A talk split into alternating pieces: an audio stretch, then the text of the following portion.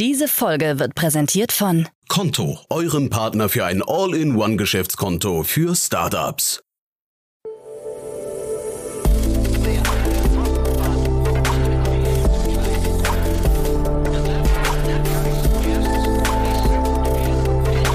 Startup Insider Daily. Investments und Exits.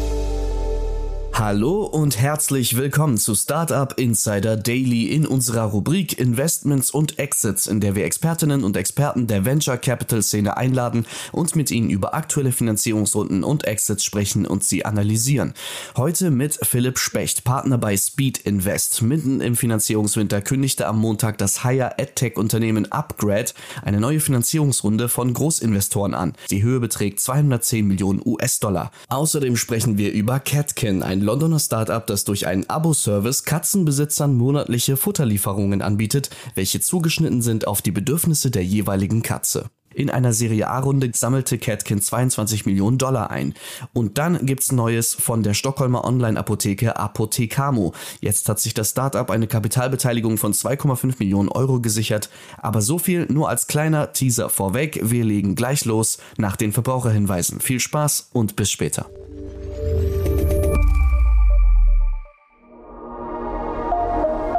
Werbung.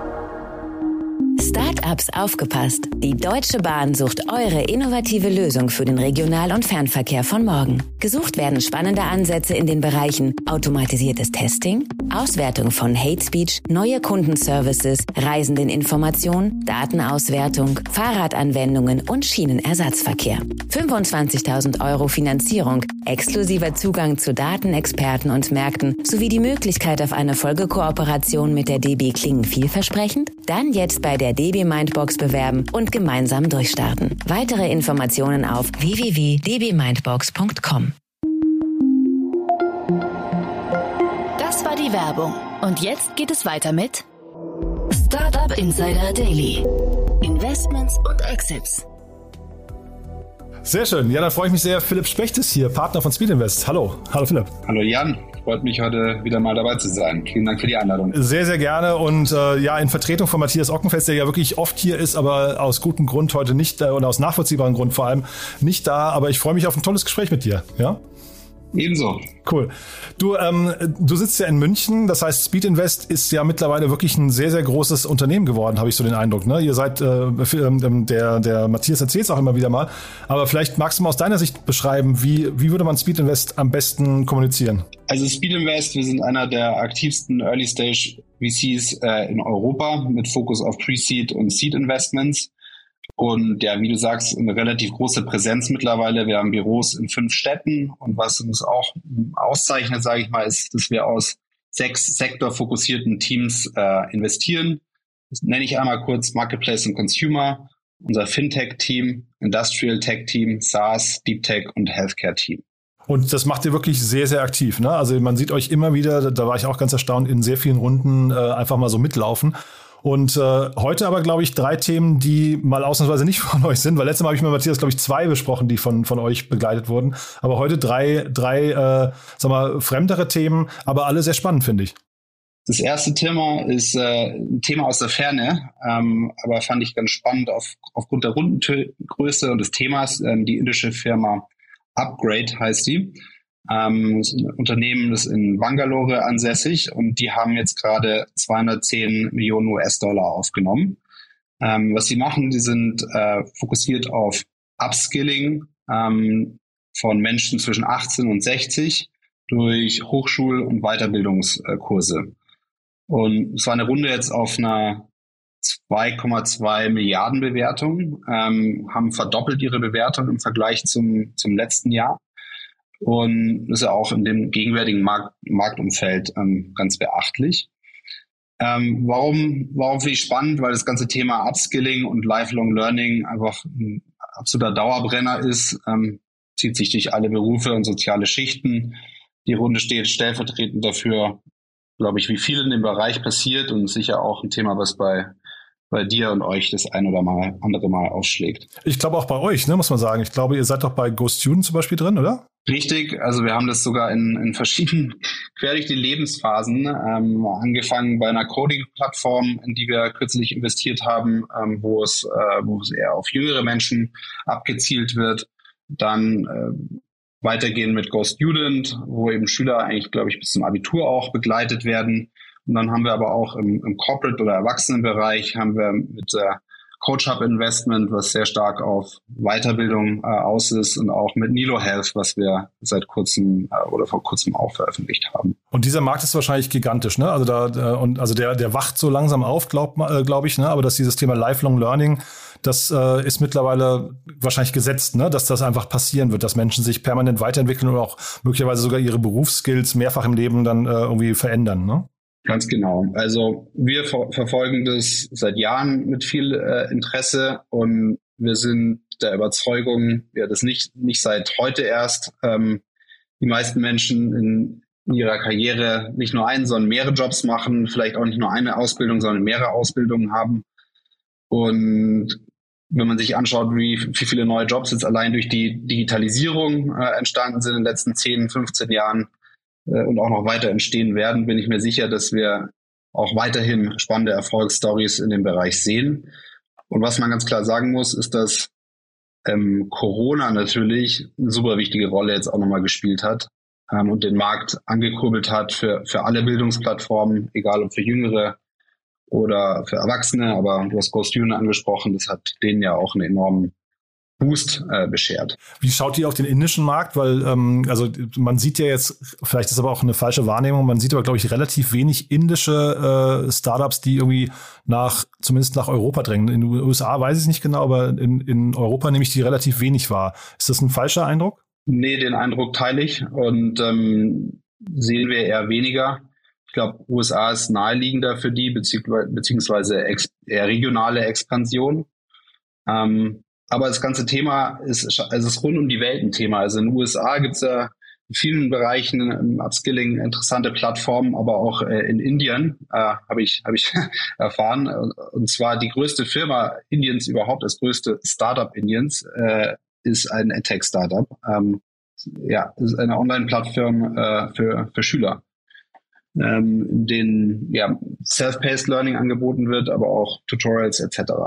Ja, ich hatte vor dem Hintergrund gefragt, ob du jetzt quasi erwartest, dass das Unternehmen, weil die, die Runde ist groß und signifikant, die Bewertung auch, aber ich habe gesehen, die ähm, äh, Investoren, die beteiligt sind an der Runde, kennt man, also ich zumindest, das ist aber wie gesagt auch wieder mein Problem vielleicht, äh, aber größtenteils nicht und wollte jetzt quasi fragen, ob da jetzt die Fantasie drin ist, dass die jetzt ein Global Player werden oder ob die eher den, den, äh, sagen wir, den, den regionalen Markt dann aufrollen. Das ist eine gute Frage. Ich würde, ich würde vermuten, dass sie vielleicht, vielleicht eher regional unterwegs sind und jetzt zum Beispiel Europa nicht, nicht der nächste Kernmarkt äh, für, dieses, für dieses Unternehmen ist. Das würde wiederum bedeuten, das könnte man vielleicht hier in Europa nochmal adaptieren. Das sieht man ja immer wieder, ne? wenn Unternehmen sich quasi auf den Heimatmarkt fokussieren, dass man dann möglicherweise mit so einem Modell auch nochmal, äh, weiß nicht, ein, ein, ja, ich weiß nicht, so einen, Klon oder sowas hochziehen kann, oder?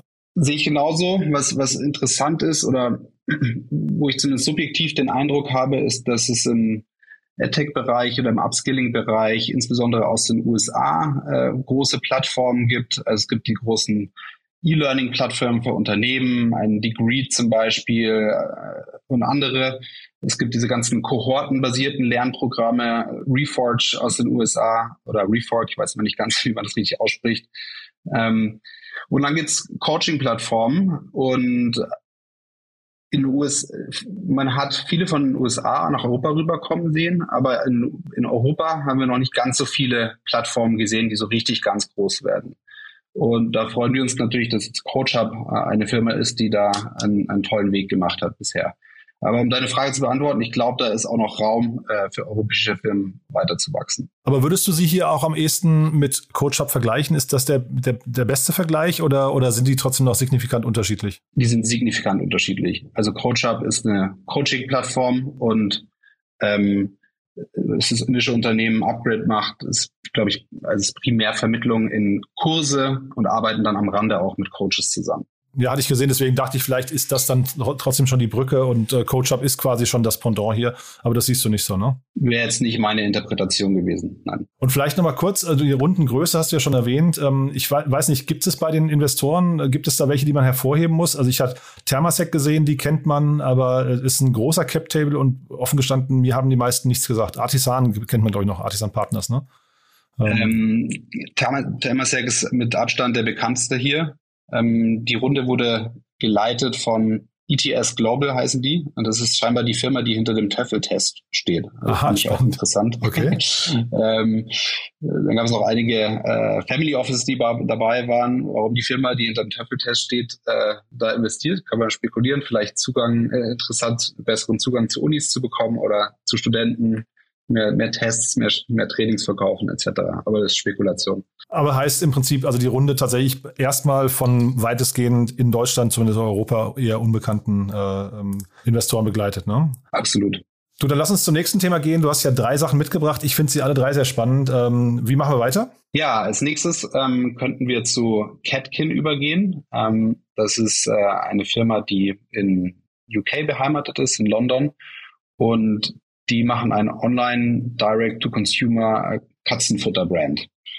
Ähm, ja, ist eine Firma, die wurde von zwei Geschwistern gegründet und ja, die machen wirklich personalisiertes Katzenfutter, also eine gewisse Ähnlichkeit zu Gusto, die Ex Essensboxen liefern, aber halt in dem Fall eben für Tiere, nicht für Menschen.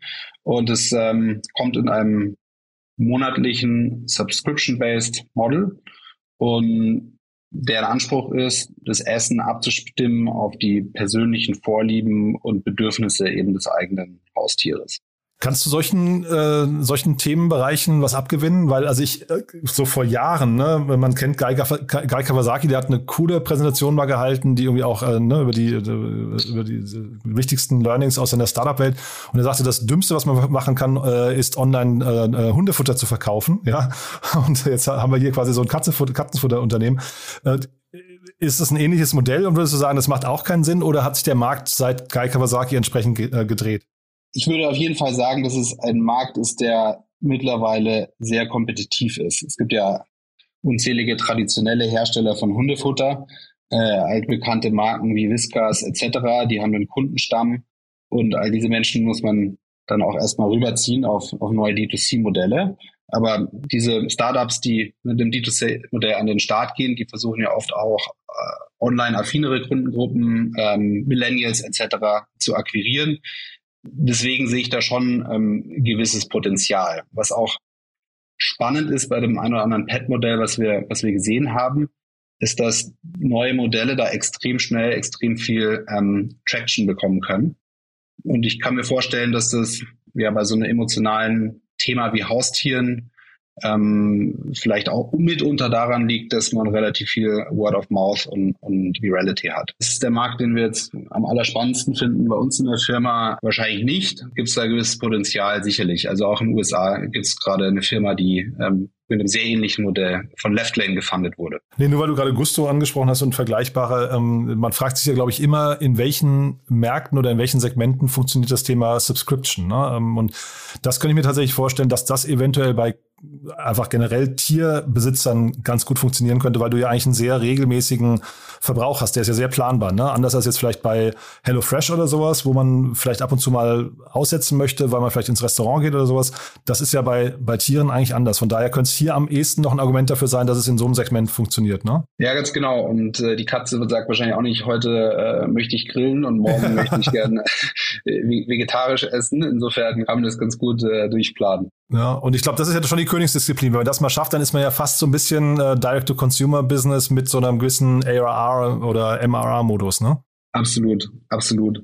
Und ich hatte, also ich hatte ja vorhin auch in Corona äh, erwähnt bei dem, bei dem vorherigen Thema.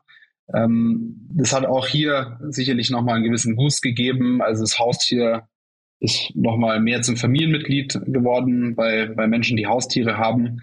Und auch in den letzten Jahren ist die Anzahl der Katzen nochmal äh, oder der Haustiere signifikant, signifikant gestiegen in Deutschland. Also seit 2010 verdoppelt. Zeitgleich, wenn du aber sagst, kompetitiv, das klingt ja so, als müsste man zumindest äh, davon ausgehen, hier sind große Marketing-Schlachten, die gerade geschlagen werden, ne? Ähm, mit Sicherheit. Deswegen muss man, glaube ich, auch mit einer sag mal, differenzierten Value Proposition da jetzt an den Start gehen.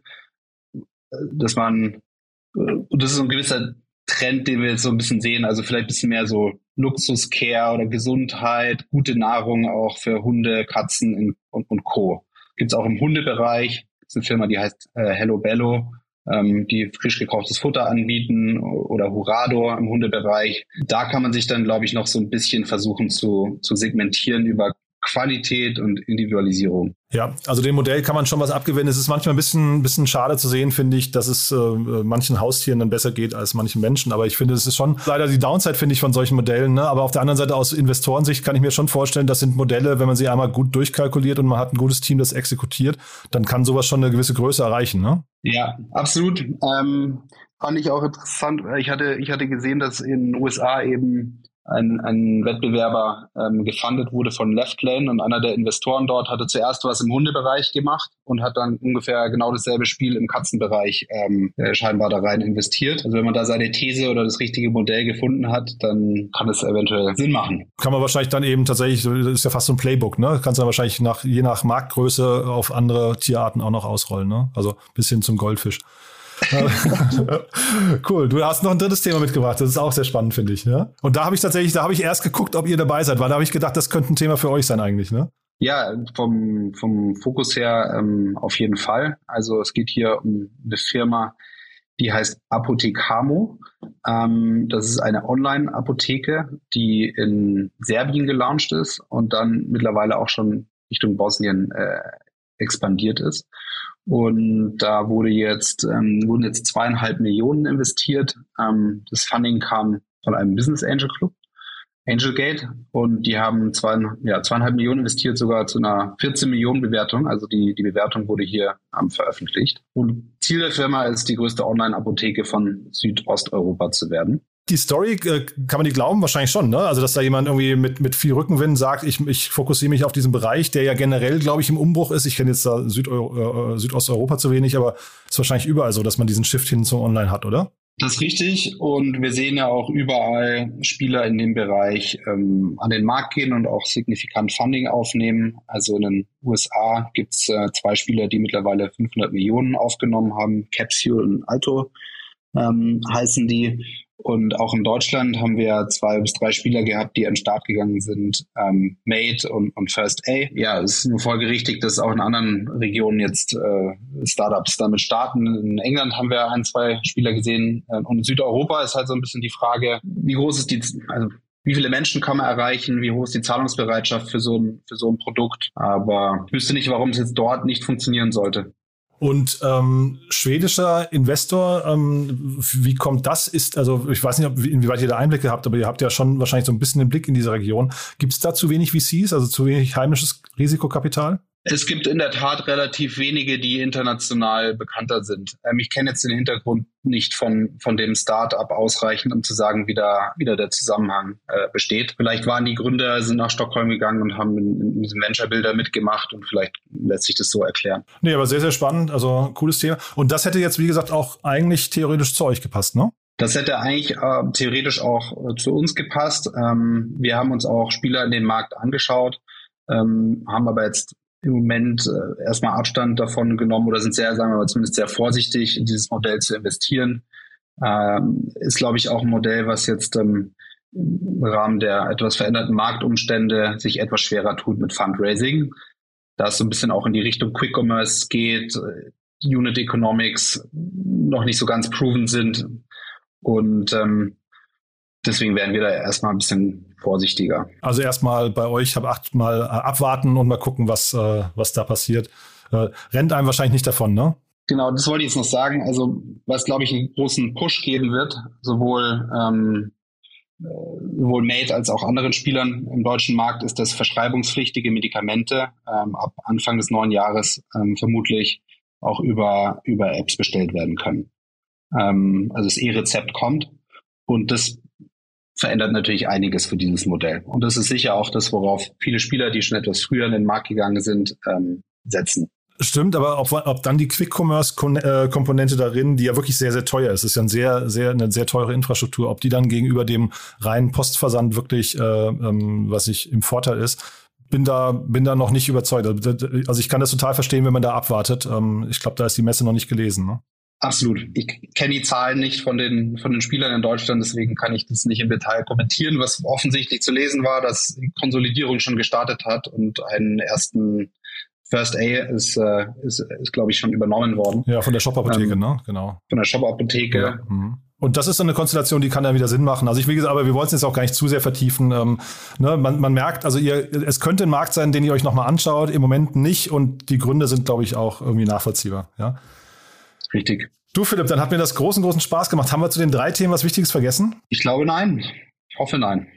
cool. Du Aber hast hat Spaß gemacht. Ja, mir auch. Du hast vorhin die sechs äh, Sektoren genannt, bei denen ihr gerne investiert. Da können sich Gründerinnen und Gründer gerne bei euch melden. Und von der Phase her war das aber eben eine Phase, die zu euch passen würde. Ne? Also sehr, sehr früh. Zweieinhalb Millionen Runde ist so eine typische Rundengröße, in der wir investieren würden. Du, dann findet man dich auf LinkedIn, äh, wer Lust hat, mit dir das zu vertiefen. Und ansonsten freue ich mich, wenn wir uns bald widersprechen. Ja? Dank dir. Ebenso. Danke, Jan. Startup Insider Daily, Investments und Exits. Der tägliche Dialog mit Experten aus der VC-Szene. Das waren Jan Thomas und Philipp Specht, Partner bei Speed Invest, über die Finanzierungsrunden von Upgrade, Catkin und Apothecamo. Und das war's mit Investments und Exits. Ich wünsche euch einen angenehmen Resttag und hoffe, wir hören uns später wieder. Bis dahin, ciao.